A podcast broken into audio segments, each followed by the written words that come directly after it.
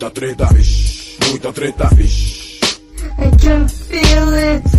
Muita treta, vixe, muita treta. Eu estou sentindo uma treta.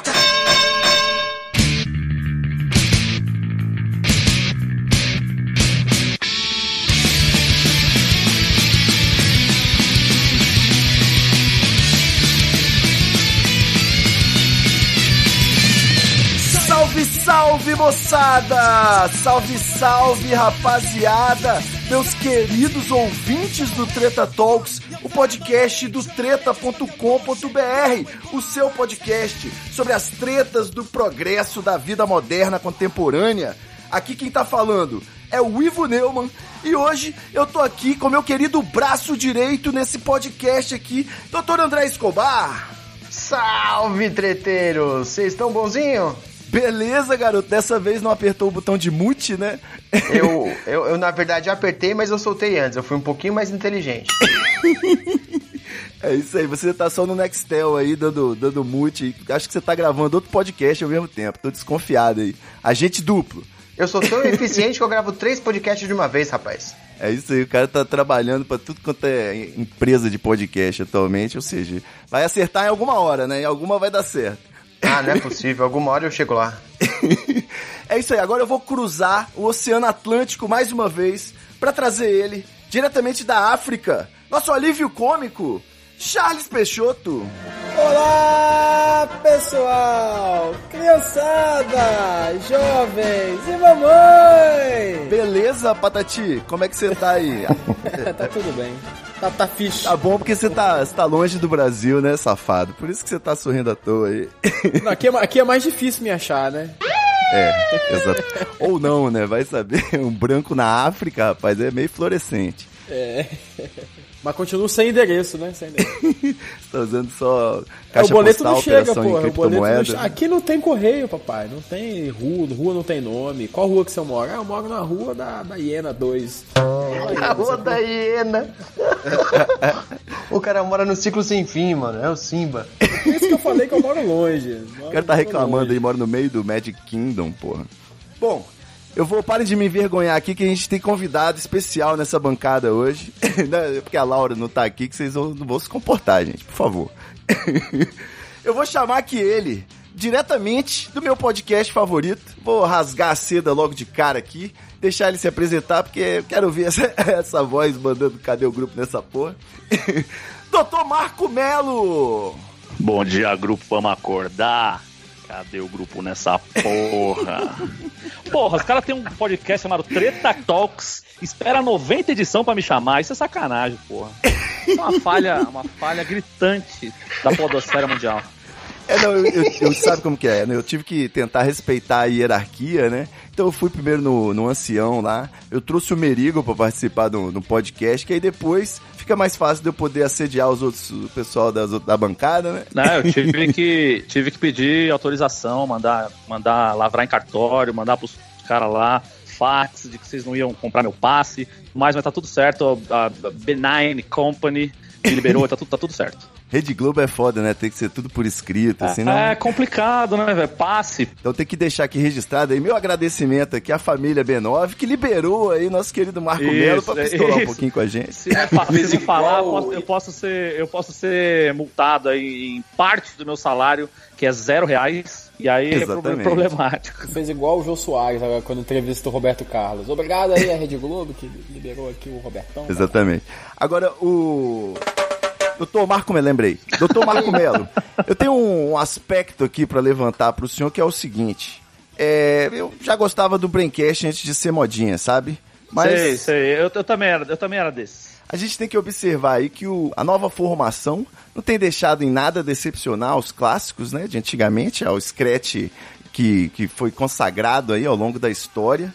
E eu tô com, com uma dúvida aí se essa tabelinha aí com o Higino, o Marco Melo, ele, ela funciona mais como um, um músico novo que entra numa banda pra dar uma nova pegada pras músicas ou é aquele fôlego novo do, do reserva que entra no final Ah, da bicho, partida? eu- eu Cris fui- Dias e o Merigo já estão meio cansados, sabe?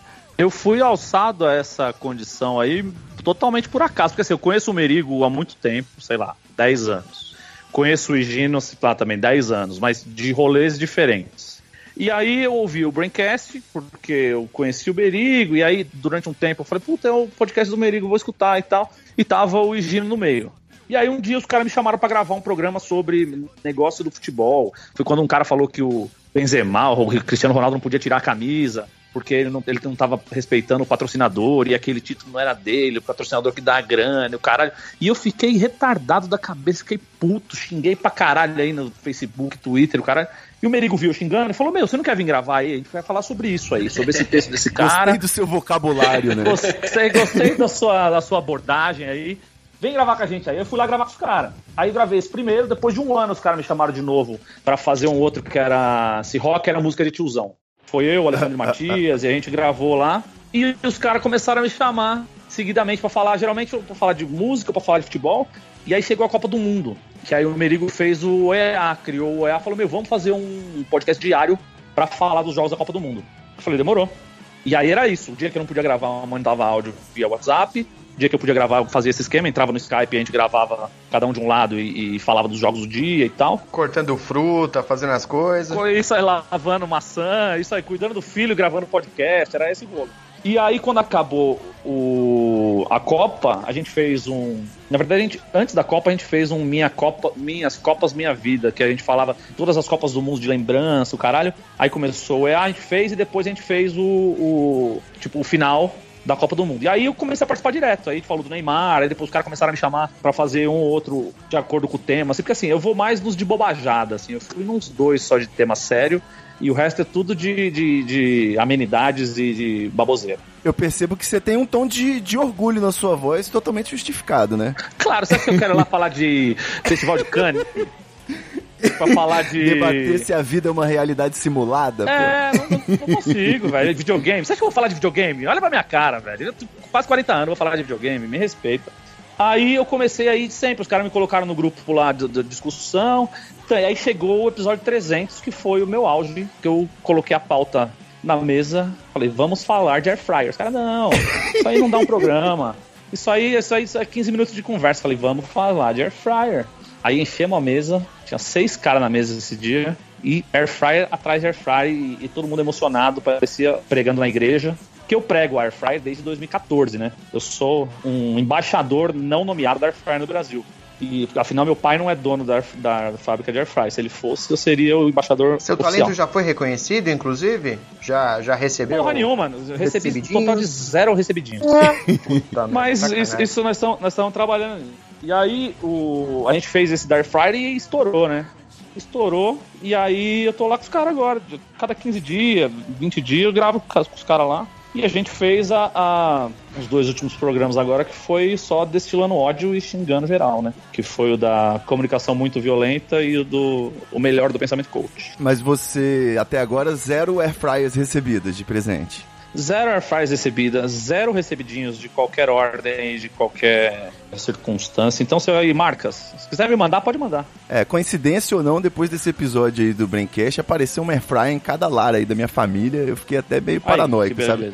É, a história da Kombuka, né? Kombuka Gate. Tá vendo? É a palavra sendo espalhada. Se você conhecer 10 pessoas a comprar um air fryer, daqui a pouco o Brasil não tá mais comendo gordura, entendeu? É, mas eu, queria dizer aqui que eu também compartilho a sua dor, eu entendo totalmente esse sofrimento, porque enquanto influenciador é, de maconha, né, pode-se dizer assim, eu tenho certeza que quando for legalizado, os caras vão contratar o Brog, o Pirula, vai ser... Eu mesmo não vou ficar nem comprensado mesmo. Não tiver... vai, então. Esse é o problema.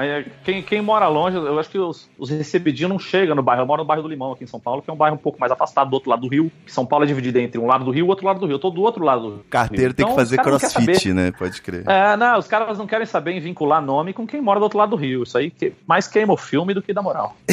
do lado de lá da ponte não vale. Não vale, não vale. O Treta Talks, ele nasceu, é, obviamente, né, daquela inspiração aí do Nerdcast, do Não Ovo, mas o meu tom favorito entre o besterol e o, e o erudito, para mim o máximo de erudição permitido aí para não ficar chato, é o que acontece no Braincast mesmo. E aí, eu acho que eu já falei essa nova formação e as meninas estão dando um show atualmente, mas eu quero abrir aqui esse destaque agora para a gente falar da comunicação muito violenta que é um, um divisor aí de águas na história da podosfera. E talvez, não sei se vai ter o, o prêmio VMB esse ano, né, de melhor episódio, vai concorrer aí com a entrevista de quatro horas do Lula no Anticast, mas eu acho que é muito digna e essa comunicação muito violenta porque é um tema, para mim, mais atual impossível. A gente recebeu aí essa crítica de que estamos a zero episódios sem falar de política do treta. Meus advogados me ligam aí todo dia pedindo para eu apagar os tweets que eu faço entre 8 e meio-dia da manhã, né? Porque eles são, digamos assim, meio desmedidos, né? A minha terapia ocupacional matutina.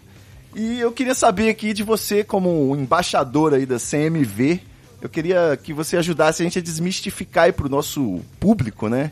Em que ponto é saudável a gente não ficar guardando aí, a gente soltar os nossos sentimentos perante as adversidades do dia a dia, né?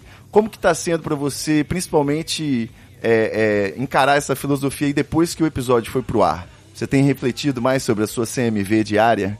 Então, bicho, é o, a CMV, na verdade, foi um lance que eu venho praticando sem saber que existia há muitos anos e há muito tempo.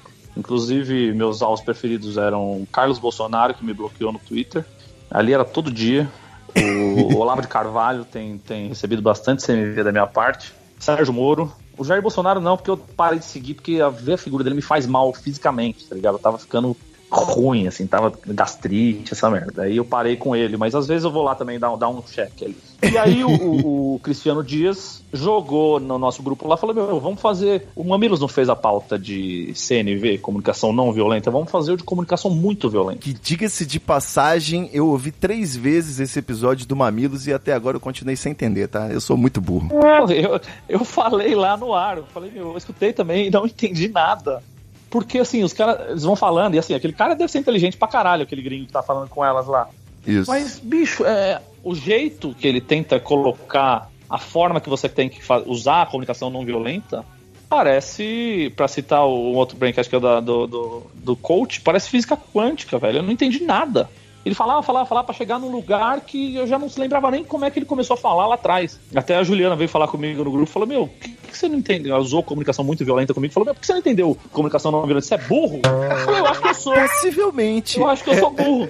Existe uma chance. Possivelmente Não seja é. burro. Não é, cara. É que é tipo tentar explicar a cor pra uma pessoa que não enxerga, sabe? A pessoa não tem parâmetro. Ah, você tá me chamando de daltônico agora, Escobar. Não, o cara vem com todo esse discurso de não violência, mas simplesmente não entra na cabeça. Não entra, é possível. não entra, não Esses entra. filhos da puta tão de sacanagem comigo. Alguém vai, vai pegar uma câmera, é pegadinha essa porra. Pode crer. Não, e aí a gente, a gente tomou um cuidado, assim. Eu queria também ter tomado esse cuidado e até fiz disclaimers no Twitter, caralho, pra não confundir comunicação muito violenta com ser escroto à torta direito sem nenhum critério. Porque aí você também Ou banaliza o covarde, né? não dá. Covarde. Não se aplica a criança, grupos vulnerabilizados, essas coisas também vale Não, dizer. e, e- não só isso, você acorda de manhã, bate o dedinho, no, no- no- dá uma topada na cama. Estragou seu dia. Você vai ser escroto com todo mundo o resto do dia porque você deu uma topada no- no- no- na tua cama. Ninguém tem culpa que você, que você se fudeu de manhã.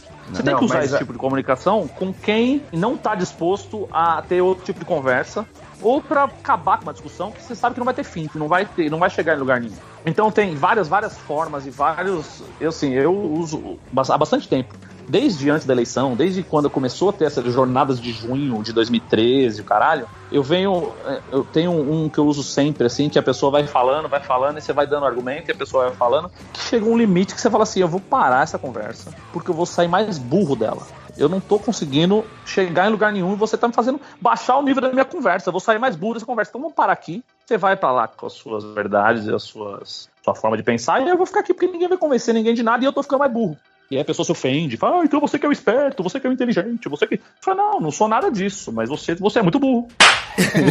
Parece briga de vizinho, rapaz. Não tem fim, sacou? Não tem O camarada fim, exatamente. reclama do som alto, você vai lá, fura o pneu do carro dele, depois ele vem, te pega na encolha. É um negócio complicado, rapaz. É um negócio O pior é complicado. que nem tem violência aí. Não é violenta, é só uma constatação, né? Você é burro, é limitado intelectualmente, a gente não vai conseguir sair desse lugar. Mas é uma forma, mas Mas assim, é, é que isso eu tô falando aqui num tom de voz que a gente tá num, num ambiente. Controlado. Num ambiente entre amigos e tal. Claro que o meu tom de voz não é esse, né? Então você dá uma elevada na voz, e aí você vai se exaltando, e aí tem essa coisa. E, e, assim, a comunicação não violenta ela é muito fácil de usar e muito, muito gostoso de usar, porque você pode resumir as coisas em duas palavras, tá ligado? O cara fala uma merda, você solta um teu cu e acabou a conversa, tá ligado? Nenhuma resposta é melhor que teu cu. Teu cu. Teu cu. Pronto, acabou. Palavras com poucas letras, inclusive. Exatamente. E eu acho que tem essa beleza também, que eu gosto de observar também, que é a, a acessibilidade, né? A linguagem violenta, ela é universal. Você consegue se comunicar com todas as, as faixas sociais, todas as pessoas de todos os segmentos aí, com poucas palavras, né? Poucas Não, letras. total, e foi o que o, o, o Higino trouxe lá no, no outro podcast, que ele falou que,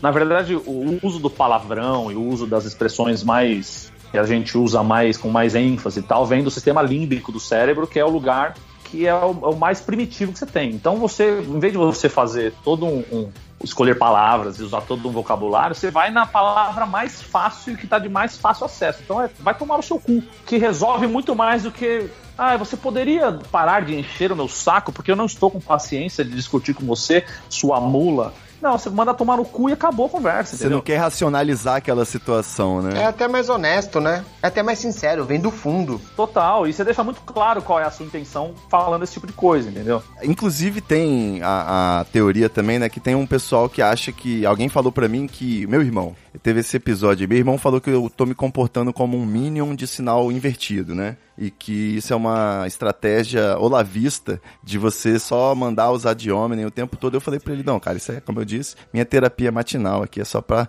tipo um yoga que eu faço de manhã. e aí ele falou que eu tenho que aprender a ofender como o Pedro Cardoso. E aí eu tava refletindo que o Pedro Cardoso, ele usa, a, ao invés da comunicação muito violenta, ele usa a comunicação deveras violenta, né? Ele simplesmente joga um vocabulário aí né? no meio da história, mas a intenção é a mesma. Total, e ele, ele, ele tem uma classe, né? Ele tem, mas ele, assim, nin- ninguém tem o lastro artístico do, do, do Pedro Cardoso para falar em quase poesia para ofender alguém. Então, quando você começa a falar esse tipo de coisa, principalmente com as pessoas que estão do outro lado do nosso espectro aqui, esquerda e o caralho, os caras. Eles nem estão mais prestando atenção no que você tá falando. Uma coisa é o Pedro Cardoso falando com o idiota do Marcelo Tassi. Ali ele tá sendo entrevistado e o cara tá deixando ele falar. Outra coisa é você tá no meio do bar, nu- numa quadra do cu da Zona Norte, falando com o idiota do seu amigo, que acha que o Bolsonaro é engraçado e que ele fala mesmo as coisas e que o que tem que ser falado sem hipocrisia. O cara, como é que você vai chegar e dar uma de Pedro Cardoso falando cheio de palavrinhas? O cara vai mandar ser a merda, vai, vai ficar te tirando, entendeu? Teu Se é brother, pode ofender. pô. Não, é, é meu brother. né? E outra coisa, você falou aí de, de poesia, é, fica difícil você mandar uma poesia pra cima do- de um Bolsominion se ele for o Djavan, por exemplo, né? Depois ele devolve com açaí um zoom de, de besouro, fudeu, mano. Pois é, é complicado o, o, o Djavan, o Fagner, né? Nada mal pra um boçal, retardado mental, infeliz. Tanto quis ser o tal, conhecido entre os mais imbecis. Mas o, o- voltando aí sobre a comunicação não violenta, é, é- Não, aliás, sobre a comunicação não violenta não, tem um aspecto aqui que eu queria falar com você, Marco Melo. O entrevistador tá muito doido, 48 horas no ar. o que pra mim é, é- Ele tem um ponto relevante, né? A cada medida que a gente avança aí no progresso, a gente vai se desconstruindo, né? Eu sou um esquerdomacho em desconstrução. E aí, eu posso ter mais consciência dos meus atos, mas eu continuo querendo usar uma ofensa heteronormativa como vai tomar no cu, arrombado, filha da puta, Sim, ou capacitista sim, sim. como mongol e retardado, enquanto eu não encontrar eh, sinônimos, né, substitutos que estejam à altura aí. E ah, por enquanto tá muito difícil, cara. Eu não sei, você tem algum tipo de, de estudo nessa área? Não, mas é, é um lance que é muito complicado, porque quando você manda um tomar no cu, você não tá literalmente mandando alguém tomar no cu. É mais o que essa palavra representa, apesar dela ainda estar oprimindo uma camada vulnerável, ela é mais o que ela representa como expressão do que realmente mandar alguém, alguém tomar no cu. Porém, tem quem goste muito de tomar no cu. E a própria palavra, a expressão tomar no cu já foi naturalizada pra ela. E aí você perde seu potencial de ofensa. Então, mas, a- entendeu? mas quem falou que é o tomar no cu é tomar um, um cacete no cu? Por que, que não pode ser tomar um tiro no cu? Temos uma alternativa aí, hein? A gente pode mudar, a gente pode vai tomar um tiro no Gente. cu, seu filho da puta. Eu tô ficando atordoado aqui. Esse foi o programa que nós chegamos no cu com a velocidade mais rápida de tudo. Batemos um recorde, Charles. Vocês lembram do, do, daquele torcedor puto do América, que ele tá no estádio com o pai e com a mãe dele? Que ele fala, vai tomar um tiro no seu cu, seu filho da puta! Às vezes o tomar no cu é tomar um tiro no cu. Ô filha da puta! Vai tomar no cu, filha da puta! Vai embora do América, filha de uma puta! Filho da puta! Vai levar um tiro nesse cu, seu filho da puta! Outro dia o cara, o cara falou assim, eu, escrevi não sei o que, eu falei, ah, e, e, e, pau no cu dele, um bagulho assim. Aí o cara falou assim, ô, mas porra, assim você está ofendendo quem gosta de. Eu falei, não, não é um, não é um pau, um pinto, um pênis. Tô falando de um pau, um, um pedaço de pau. Um mastro.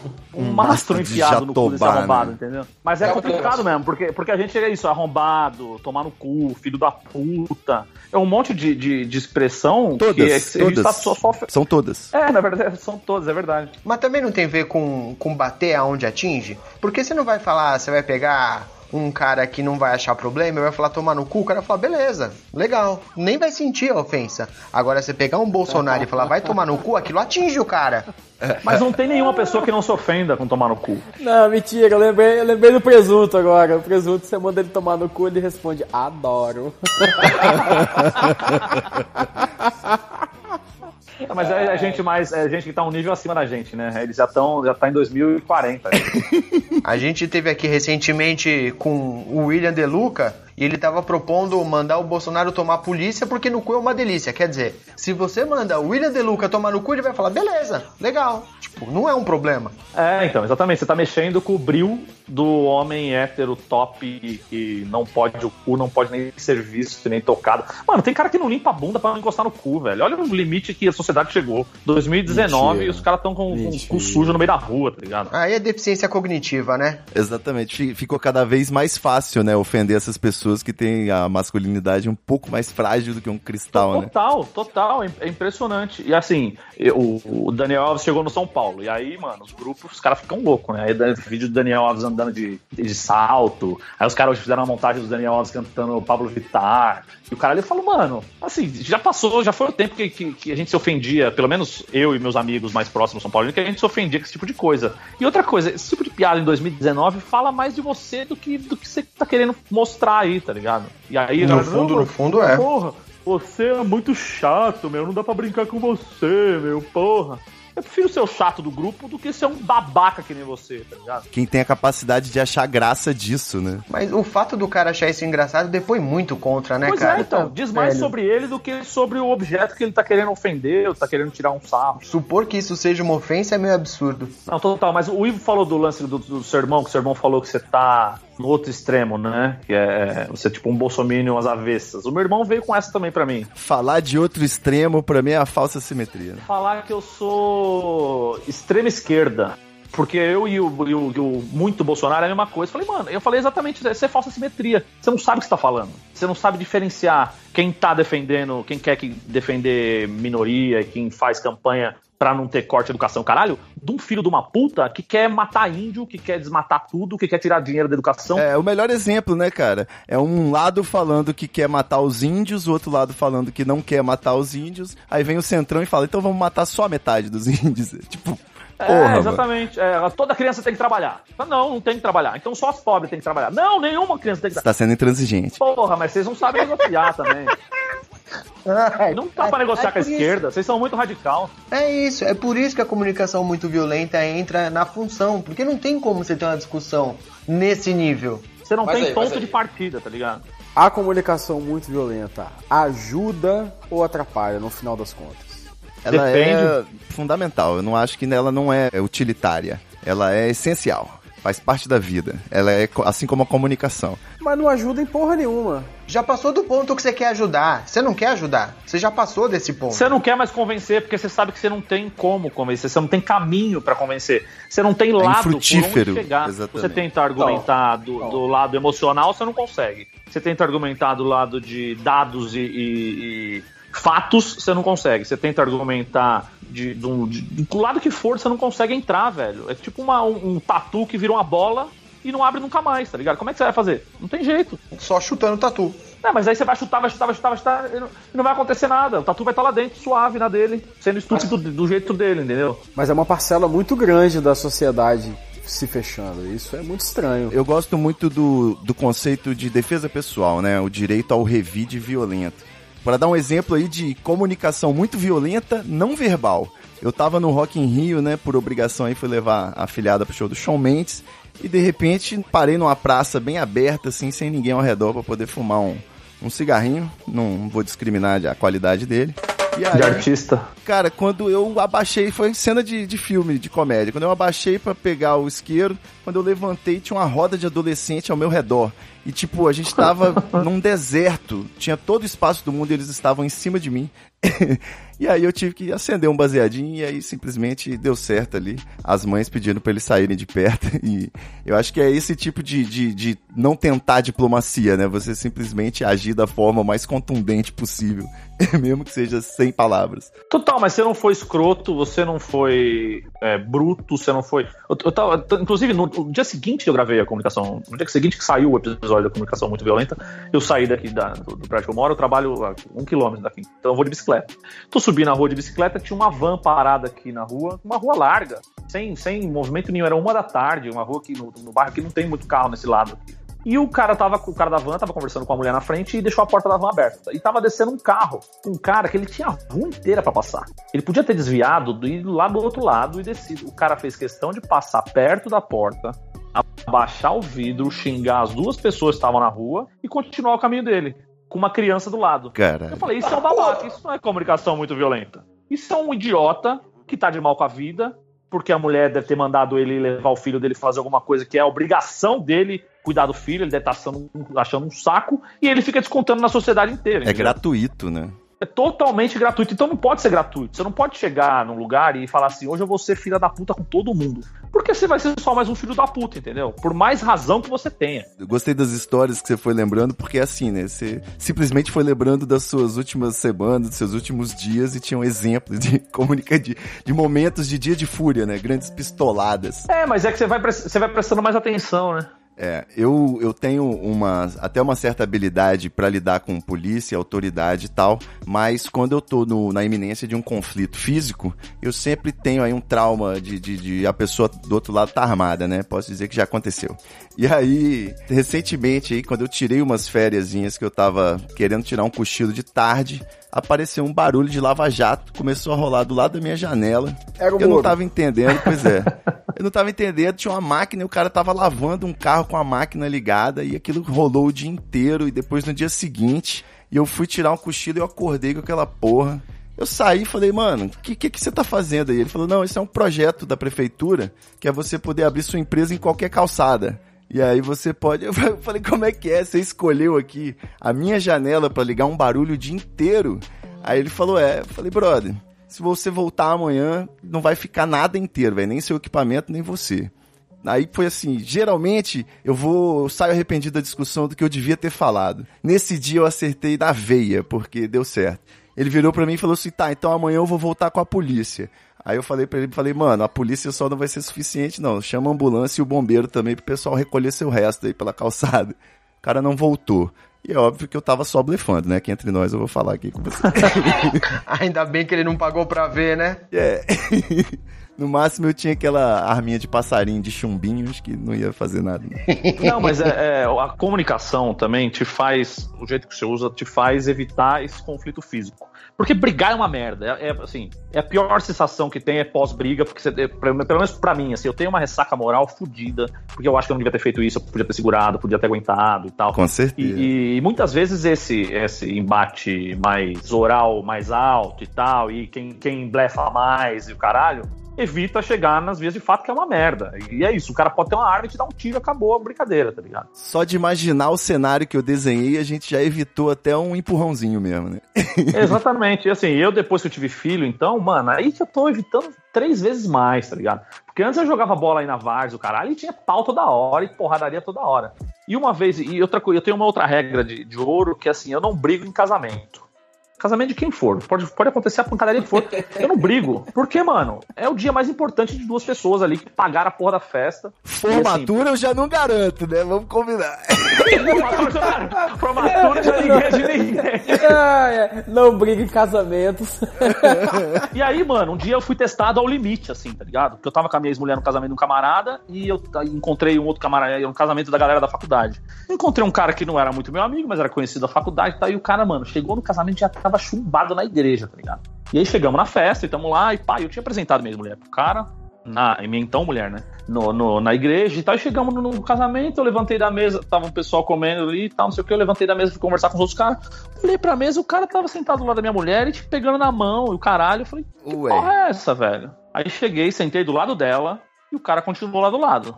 Aí eu cheguei falei pro outro camarada, ô, ô, Montanha, pega a Mari e vai fumar um cigarro lá fora, velho. Aí ele falou, não, pera, eu acabar de comer. Eu falei, Montanha, Ah, leva ela lá pra fumar a porra do cigarro. Aí eles levantaram e foram. No que ela levantou e foi pra lá com o Montanha, ele levantou. O cara levantou e saiu andando, assim. Aí eu levantei e fui atrás dele. Na, na hora que ele levantou, ele deixou cair o RG, assim. Eu peguei o RG, dei na mão dele. Aí ele, ô, mano, valeu.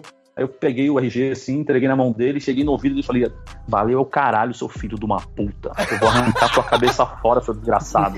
Chega perto da minha mulher de novo você vai ver o seu arrombado. E é o seguinte, no, torce pra eu não cruzar com você o resto do casamento, seu filho de uma puta. Que eu vou te dar um rodo aqui no meio. E fui falando, comendo a mente do cara. O cara, mano, é sério? Eu falei, é sério, é muito sério, seu trouxa. Me testa pra você ver o seu filho de uma puta.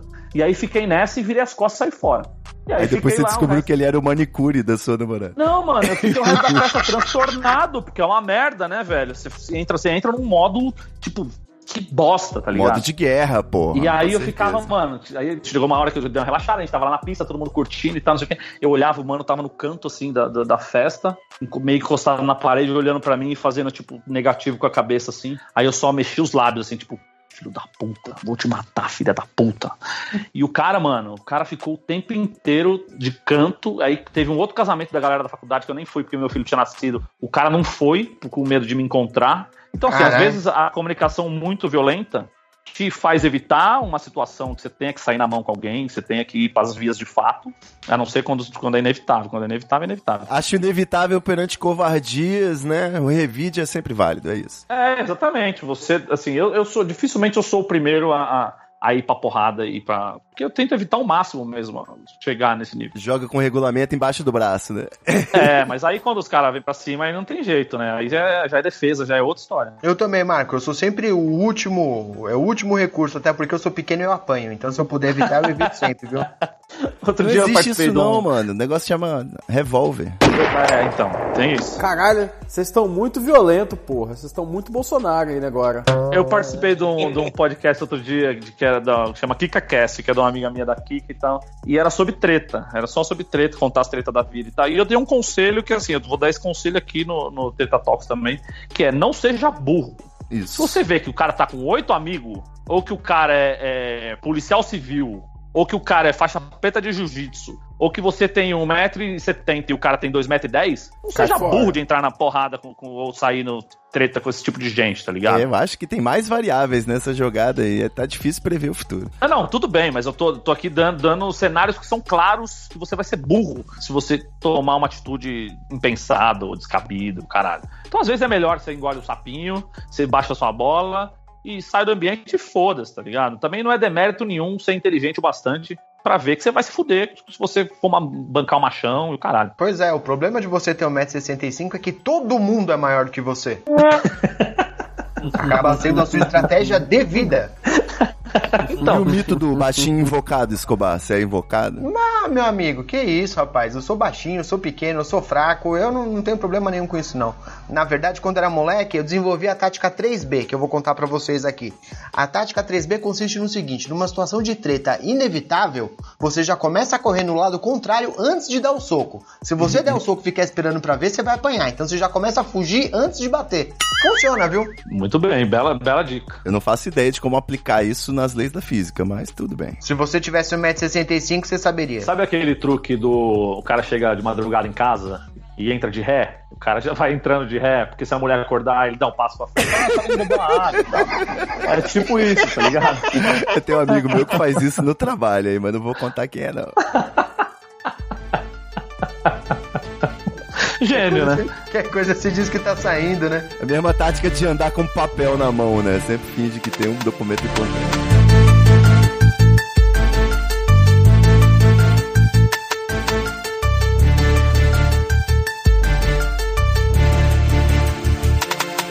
Queria saber, Marco, de você agora, se Ah. você tem alguma preocupação séria aí em relação à exposição política, já que hoje em dia a gente está à beira aí, tem o pessoal que fala que é sutil, tem o pessoal que fala que é um, um novo modelo de uma ditadura, né? Então, assim que o Bolsonaro foi eleito, vários amigos meus inteligentíssimos trancaram o perfil e eu fiquei meio preocupado. Falei, por que que vocês estão fazendo isso comigo?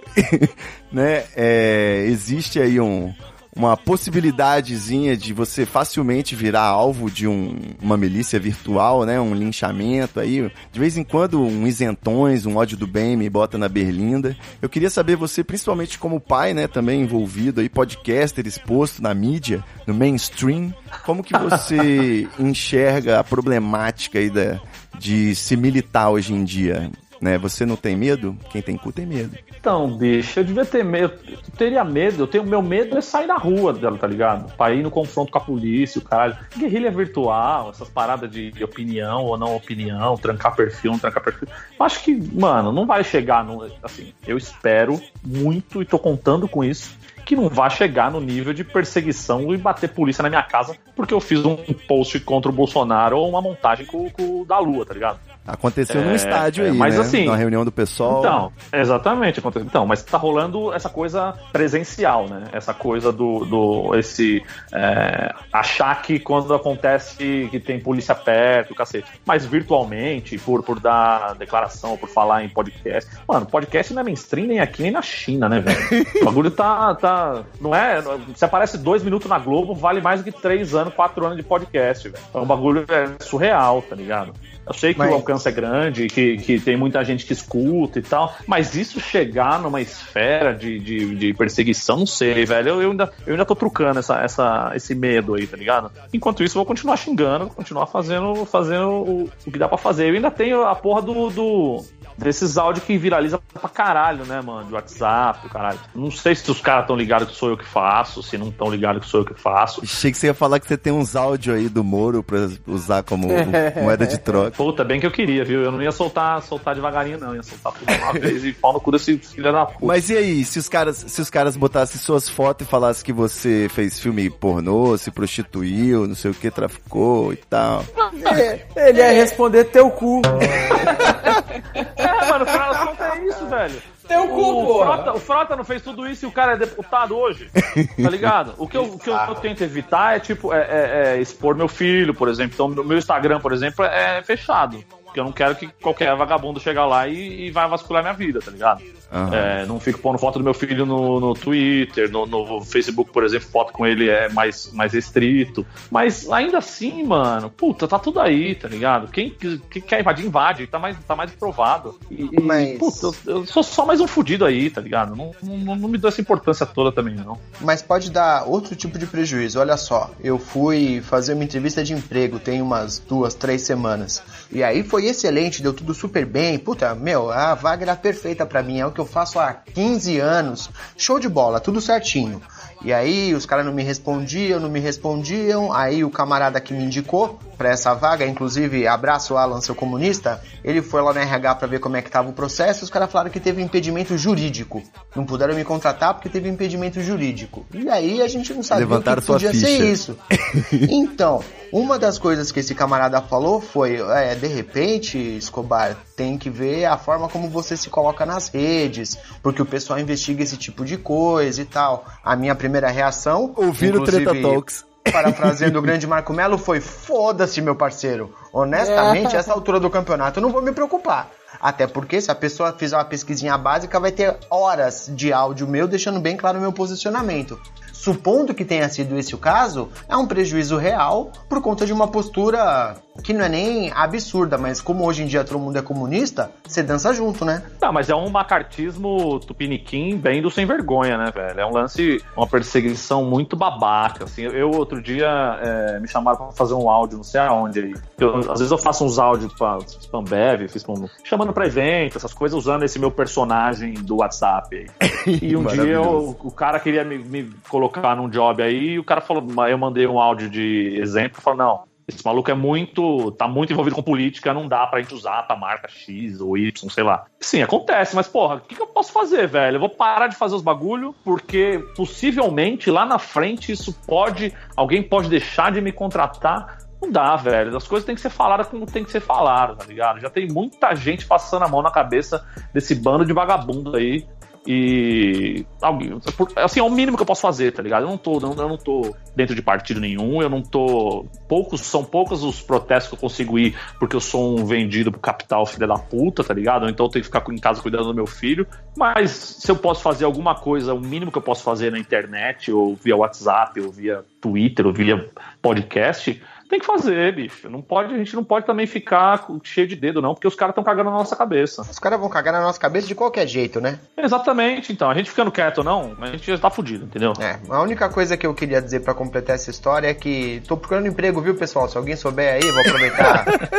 aí o pessoal do Treta Talks, aproveitar a audiência, eu lavo, costuro, cozinho. Costura, cozinha é complicado. Pois né? é, lava e costura o cozinho, que delícia.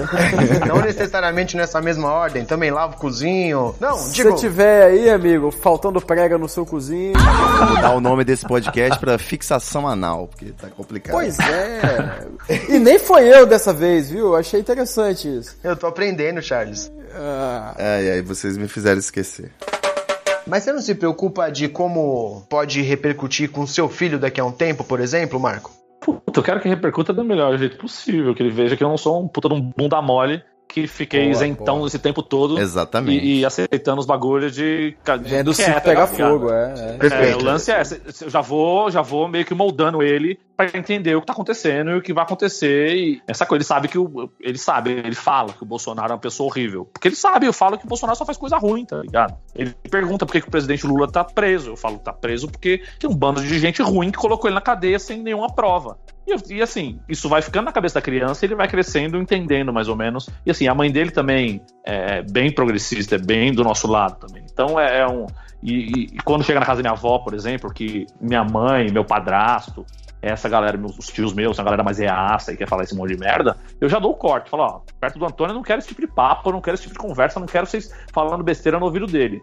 E eles têm respeitado e tem, tem sido assim, a gente tem conseguido conviver enquanto família, mesmo com, com os dois lados opostos, assim. Claro que uma vez ou outra sai um arranca-rabo, mas normal, depois a gente tá dando risada lá e não tem jeito. Não, eu levantei a bola porque é a única resposta possível mesmo, tá certo. Aqui, ô, ô Escobar, eu ajudei a criar meu irmão e minha filhada, né? E num ambiente de esquerdista, né? Minha família até é filiada do PCdoB, pseudo-B.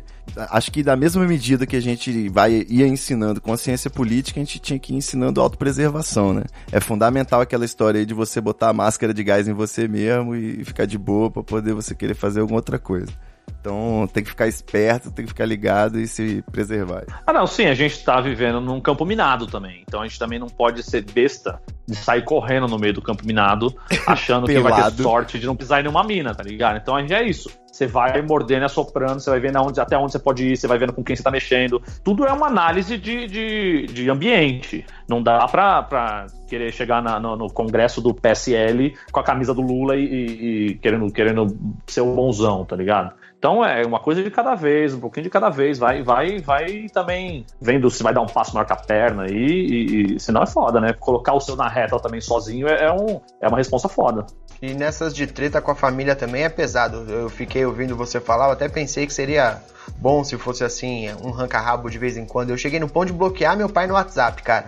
Meu pai veio me perguntar: Não, não consigo mais falar com você. Eu falei: Não, não consegue, bicho. Sinceramente, pra tudo tem limite nessa vida. Por enquanto tá foda, né? Não, então, meu pai, meu pai morreu ano passado, em abril do ano passado. Então foi pré o, o arregaço da eleição, assim, tá ligado? E meu pai sempre foi tucano, sempre foi fã de tucano, sempre foi malufista, assim. Eu, durante grande parte da minha vida, era minha referência, era meu pai, meus avós, meus, meu tio, que era essa galera que era fã do, do Maluf, fã do Jânio, uma galera totalmente maluca da cabeça. E eu, com primeiro colegial, segundo colegial, encontrei uma rapaziada legal, que era da passada da juventude, a molecada envolvida com PT e o caralho. E os moleques foram me mostrando que tudo que eu pensava e que vinham me ensinando a minha vida inteira, que eu não tive, não tive marxismo cultural na escola, tá ligado? Que nem os caras falam que existe aí. Faltou aí também na eu minha. Me liguei que me liguei que eu tava viajando mil grau, tá ligado? E assim, e, e não consegui passar isso pra frente, não consegui passar isso pro meu pai, não consegui passar isso pro meu irmão. É, é difícil você entrar no, no- no- na cabeça dessa- desse tipo de gente. Meu irmão é mais, meu irmão é mais zoeiro, mais meio isentão, meio mais ligado a liberalismo, assim, tá, mas também tá pouco cagando pra política, não vota faz umas 10 eleições e só quer ver o circo pegar fogo. E com meu pai já era mais treta, porque ele tinha esse lance de ser tucano e a gente tinha muita treta com esse lance. Tipo, pô, como é que você foi virar petista? Caralho, que merda! O que, que eu fiz? O caralho, e entrava numas. Chegou de duas vezes que a gente discutiu de um gritar com o outro no meio do boteco, ele queria falar mais alto que eu, e eu comecei a gritar com ele, o caralho. Ele ficou falando mal da Dilma, e a gente gritando e pá, não sei o que. Nesse dia, meu irmão separou a gente assim. E desse dia em diante, a gente, desde a época do impeachment, a gente nunca mais tocou no assunto, porque virou meio que um acordo de cavalheiros entre a gente, assim. É, é de, ó, aí, não vamos tocar nesse assunto porque a gente sabe que vai dar merda. É então vamos bom. falar de São Paulo, É bom. Vamos falar de rock and roll, vamos falar de Led Zeppelin, vamos falar de Black Sabbath, porque aqui a gente se entende, saca? E ficou isso até meu pai morrer em abril. Então, assim, o meu grande medo era ele abraçar o bolsonarismo como, como assim, ah, porque é- tudo é melhor que o PT, então é Bolsonaro mesmo. pra- Assim, eu, eu duvido que ele fosse fazer esse tipo de coisa, porque ele, ele não era burro, tá ligado? Mas é, era um medo que eu tinha dele fazer campanha pro Bolsonaro e, e a gente romper de vez, que nem você chegou no nível de, de bloquear teu pai, tá ligado? A vantagem é que você fica pelo menos com a lembrança carinhosa, né? Tipo, era Tucano. Você, hoje você pensa, fala, Tucano nem é tão mal, né, velho? Tucano é maravilhoso, Pois é, então. que saudade do Aécio. Saudade de quando os, cara, os caras eram nossos adversários desse tipo de gente. Quando a preocupação era essa, era muito bom. Ô, É. ô, Marco, você chega a ser o único no seu eixo familiar posicionado à esquerda, assim, ou tem, tem mais companheiros? No núcleo duro, duro, sou só eu. Em casa, assim, porque assim, que eu tenho minha avó, minha mãe, meu tio, meu padrasto, meu irmão, os tios mais próximos, é, que são irmãos da minha avó, e até do lado do meu pai, meus outros tios, e, e, puta, todo mundo, velho, é muito difícil. A minha irmã, eu tenho uma irmã mais nova de 18 anos que, que do lado do meu pai, que ela eu tô conseguindo puxar, assim, saca? Então ela já é mais ligada em pauta feminismo, essa coisa do gênero, de, de, de minoria e o caralho. Então ela tô conseguindo puxar pro nosso lado, mas o resto, malandro, é sem chance, velho. é Sem chance. É, eu E tenho. não tem essa coisa, não tem abertura, tá ligado? A minha única ponte aí que eu poderia estabelecer, tipo Mamilos, com essa galera, são justamente os que são os mais próximos de mim que tem esse perfil. Eu tenho um brother mesmo de, de, de beber junto, trocar ideia, cara, sangue bom, e o pessoal do trabalho, que eles têm a mesma, mesmíssima vibe antipolítica. O Bolsonaro é um cavalo de Troia que eles botaram no sistema, exatamente igual ao Tiririca, pra manifestar o quanto eles desejam uma ruptura sacou? Então eu me apego nisso aí. Eu acho que esse tipo de revolta, de querer você, porra, botar um projeto de Hitler lá pra ver se dá uma merda, pra ver se explode pau no cu de todo mundo e foda-se, sacou? Eu acho que eu até me identifico um pouco, né? Não, não faria isso com botando um Bolsonaro, porque existem pessoas vulneráveis aí que estão se fudendo antes de mim, né? Então seria até uma covardia da minha parte, mas eu me pego nesse espírito aí pra tentar perdoar essas pessoas quando a gente tiver que conviver com elas aí depois do apocalipse. Então, mas é uma merda, porque assim, é um paralelo que dá pra fazer assim, você come durante três anos, quatro anos, cinco anos, seis anos, você tá comendo sanduíche de queijo. Pão com queijo, pão com queijo, pão com queijo. Aí o cara fala, puta, eu tô de saco cheio de pão com queijo, velho. Vou Vamos jogar comer esse pão com merda? fora. Vamos comer pão com merda? Aí você fala, não, mano, pão com merda, tá louco? Puta, mas a gente precisa mudar um pouco, tá ligado? Só pão com queijo. Pô, todo dia pão com queijo, tô enjoado de pão com queijo. Vamos comer pão com merda. Não, mano, pelo amor de Deus, pão com merda não. Pão com... Mano, olha o que você tá fazendo.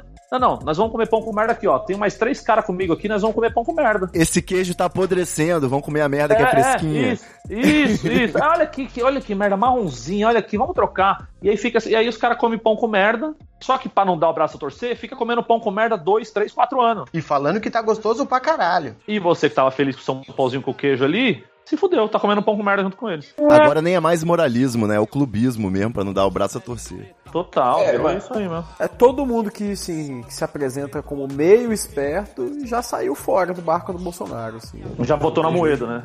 Fala, fala que tá arrependido, que. Não, mesmo eu tô falando da galera que apoiou, que esteve junto, assim. O, o cara que é mais ou menos assim ligado, ele já, já fez o dele, já saiu fora. Falou, não, não vou continuar nessa corrida aqui, não, que isso aqui.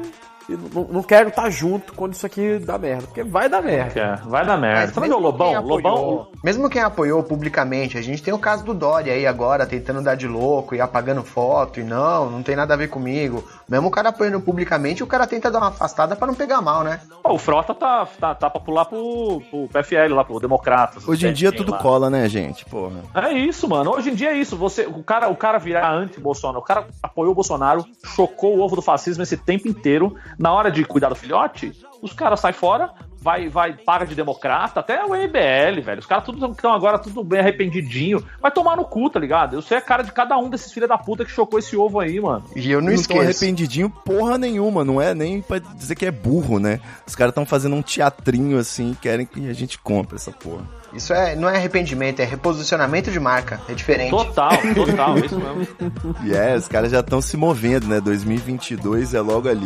Um por rancor, dois por dinheiro, por dinheiro, quatro por dinheiro, cinco por ódio, seis por desespero, sete pra quebrar tua cabeça num bueiro. Enquanto isso, a elite aplaude seus heróis. Pacote de Seven Boys.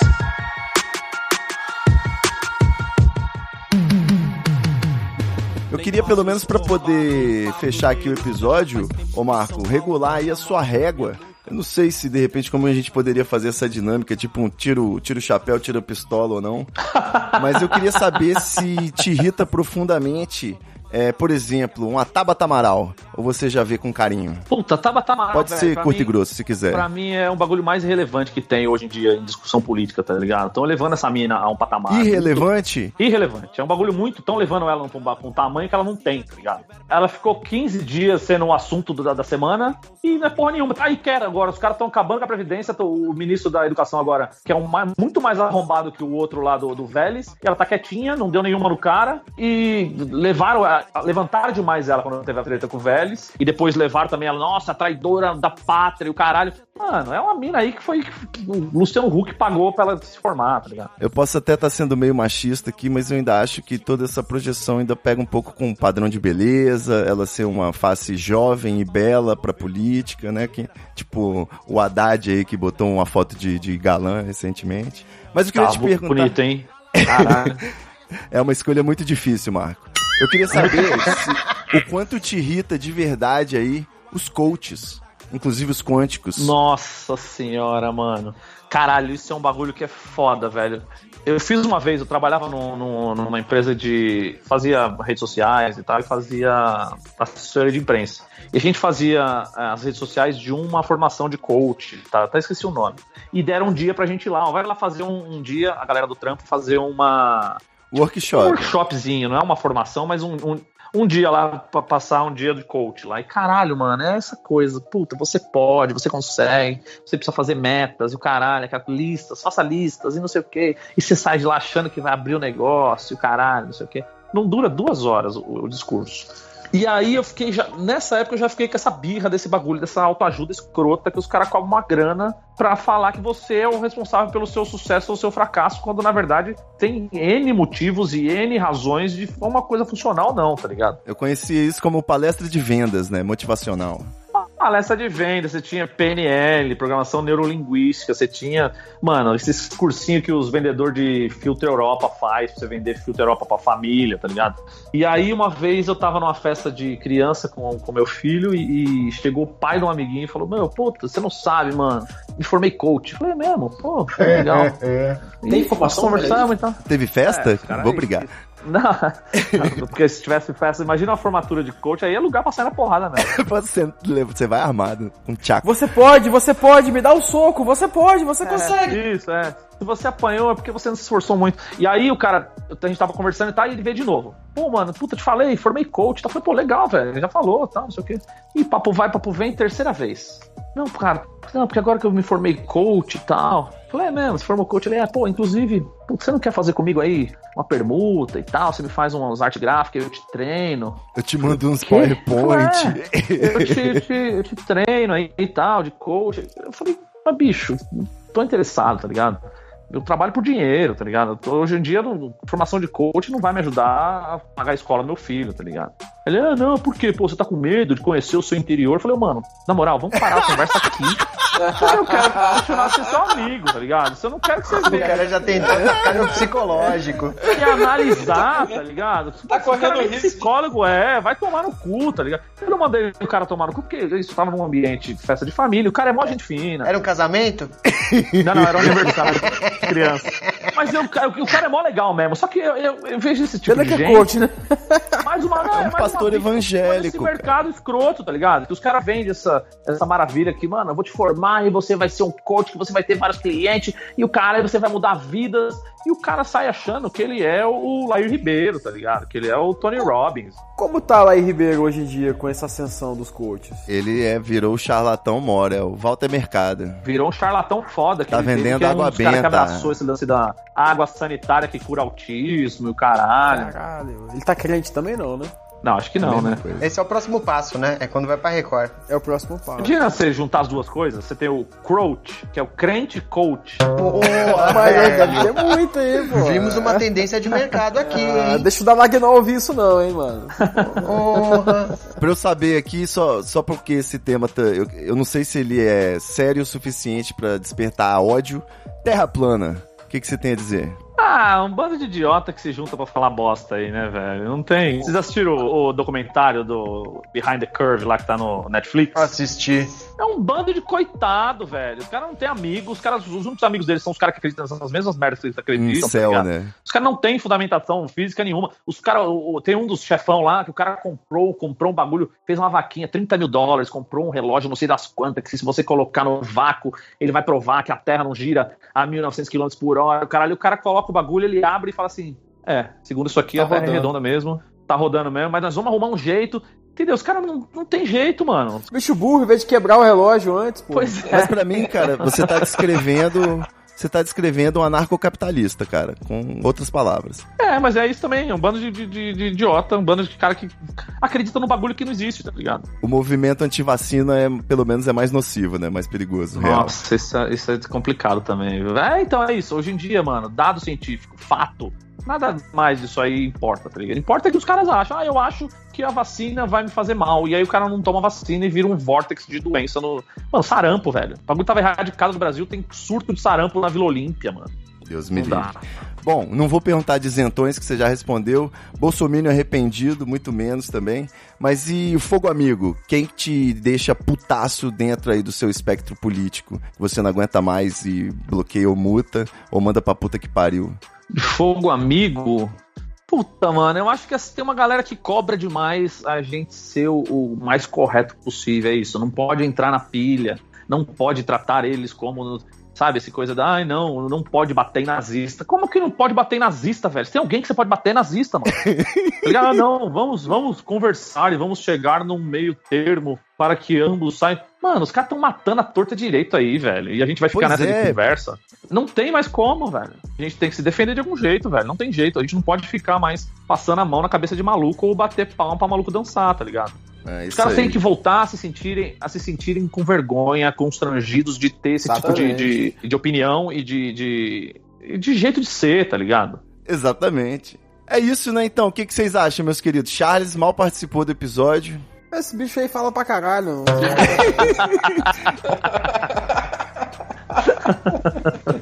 aqui, deixa eu fazer uma pergunta besta aqui. A galera te acha, consegue te localizar por conta dos áudios viralizados no WhatsApp? Galera que você nunca viu consegue chegar até você, assim, chega umas mensagens. Não, assim, pá. Difícil, velho. É um bagulho assim, eu sou. Eu, eu falo pros caras, assim, ah, pô, tá famoso no WhatsApp. Eu falei, mano, o famoso mais anônimo que existe, né, velho? Porque o bagulho, o bagulho chega, uma galera acha que é o Mano Brown, que eu já acho um absurdo, os caras estão ouvindo pouco o Mano Brown falar pra achar que eu sou o Mano Brown que tá mandando aqueles áudios. E uma galera não, não imagina quem seja, só que tem esse lance de, da palavra vai indo, né? Tu sabe que o seu, seu áudio chega aqui, do, chega em toda a comunidade de língua portuguesa, né? Eu tô ligado que o bagulho espalha demais, mano. O, do, o que Um eu fiz lá sticker do dia- Fábio Assunção, geralmente, né? O que não é muito adequado. o dia do Lula lá, lá, mano, chegou dentro do Sindicato dos Metalúrgicos, tá ligado? O Lula escutou no dia que ele foi preso, tá ligado? Mano, eu Olha, você é coach ele- do Lula, mano. Coach de presidiário. Se eu dei. Se, eu, se eles deu uma sorrida escutando o, o, o, o áudio, eu já tô feliz da vida, tá ligado? Já valeu a pena. Missão cumprida. Ah, mano, é difícil, assim. É, é- Galera, o grosso mesmo não tá ligado que sou eu, tá ligado? Mas galera que mais ligada em internet, Twitter, essas paradas, tá ligado. Ou então um amigo meu, tipo, tem muito amigo meu que me manda o áudio e fala, mano, recebi por um grupo lá de do Belém do Pará, que não tem nada a ver com o rolê e chegou em mim o áudio. Eu falei, pô, legal. Então eu sei que gira bastante, mas eu não sei se a galera tá ligada que sou eu. Quero fazer uma pergunta também. E o podcast? E o Vamos Acordar? O menor podcast do mundo? Tá devagar, hein, mano? tá devagar, né? Tá devagar, mano. Eu tô. Eu tô. Puta, que assim, esse bagulho me, me consome, tá ligado? É um bagulho, é um esforço. É, dá, um, dá um negócio. Você tem que lá demandar uma energia pra fazer essa merda, tá ligado? E- Mas a porra do negócio tem um minuto, caralho. mas você tem que escrever a porra do texto. Eu tenho que gravar a porra do bagulho sem, sem errar, sem gaguejar, sem. Por mais que tenha um minuto, é um esforço. Você tem que escolher as palavras certas pra xingar os caras. Você tem que escolher o que que você vai xingar na semana. E, Cara, mano, você tá for falar dando explicações pra um cara que se apresenta com a introdução de circo, cara, de palhaço, você não percebeu? Mas eu acho legal, porque assim, eu não tô dando explicação pra ele, tô dando explicação pra quem tá escutando o Treta Talks. Toma! Cala a boca, Vai dar uma tá? vinheta de porrada. É treta. Não, mas é isso, é, é um, é, um, é um esforço criativo e tem que gravar e tem que falar, não sei o quê. E aí, assim, eu nem ia fazer esse bagulho e foi o Renan, um, um maluco que eu conheci do Twitter, ele falou, mano, você não quer colocar esses bagulho no Spotify? Eu faço aqui um esquema, você já joga no Spotify e sobe aí, pelo menos quem quiser escutar sempre, tá lá. Mas deve ter três ou quatro, fala só, porque eu preciso gravar mais também, eu tô meio devagar na, na, na produção de conteúdo aqui, porque todo dia, mano, é, é, é isso. Você faz um áudio, ele já nasce, já nasce velho, porque já aconteceu Exato. outra bosta que você não falou, tá ligado? Não, e o melhor de tudo não é ter três ou quatro, é sair nos períodos mais malucos possível. É uma vez por mês? Não. É uma vez por semestre? Não, não, Não. não tem, não tem nenhuma periodicidade, é isso. Completamente aleatório. Completamente. Mas tá lá. É, um dia, um dia o treta chega nesse patamar aí, gostaria. Né? Não, mas assim, não- eu também não tenho nem pretensão de que isso seja algo, algo que tenha uma periodicidade e a galera nem espera, né? Uma hora você vê e tá lá, apareceu. E é capaz de você ter escutado antes no WhatsApp do que no, Exatamente. no Spotify. ele é muito útil como motivacional, mas ele é melhor ainda pra você mandar nos grupos, né? Quem ainda tem que participar É. de grupos, Isso. ele serve em alguns grupos as pessoas nem percebem que é ator, né? Que é um ator que tá fazendo. É igual choque de cultura, o cara não sabe. Mas claramente são atores, né? Claramente.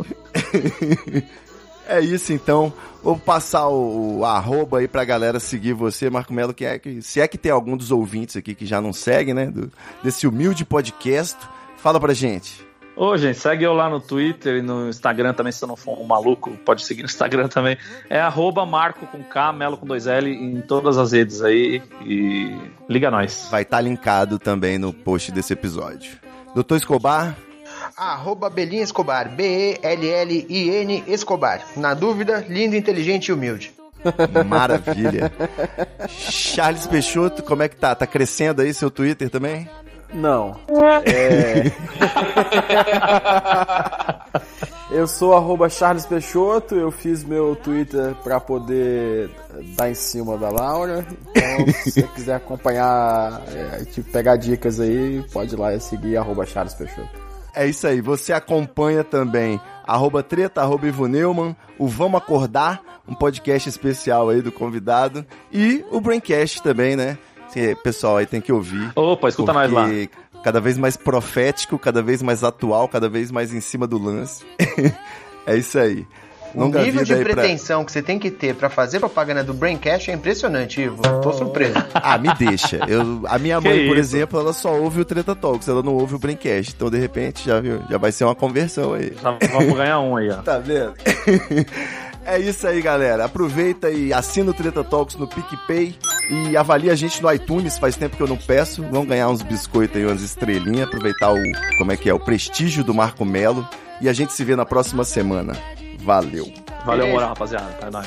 Eu quero que tu vá, vá tomar no cu. Parar de tomar conta da minha vida e vai pra puta que pariu. Aonde já se viu? Hoje eu tô tipo tolerância zero. Eu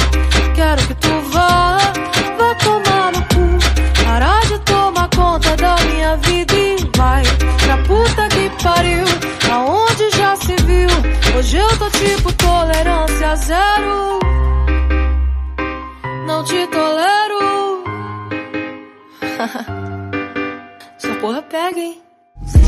Muita treta, Muita treta. I can feel it. Muita treta. Muita treta. Eu estou sentindo uma treta.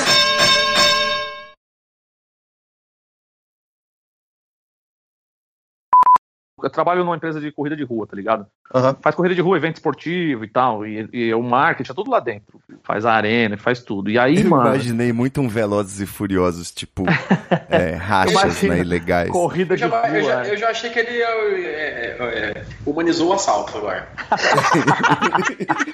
Eu coordeno, eu coordeno os eventos de carro pica versus Celta, 80 km por hora.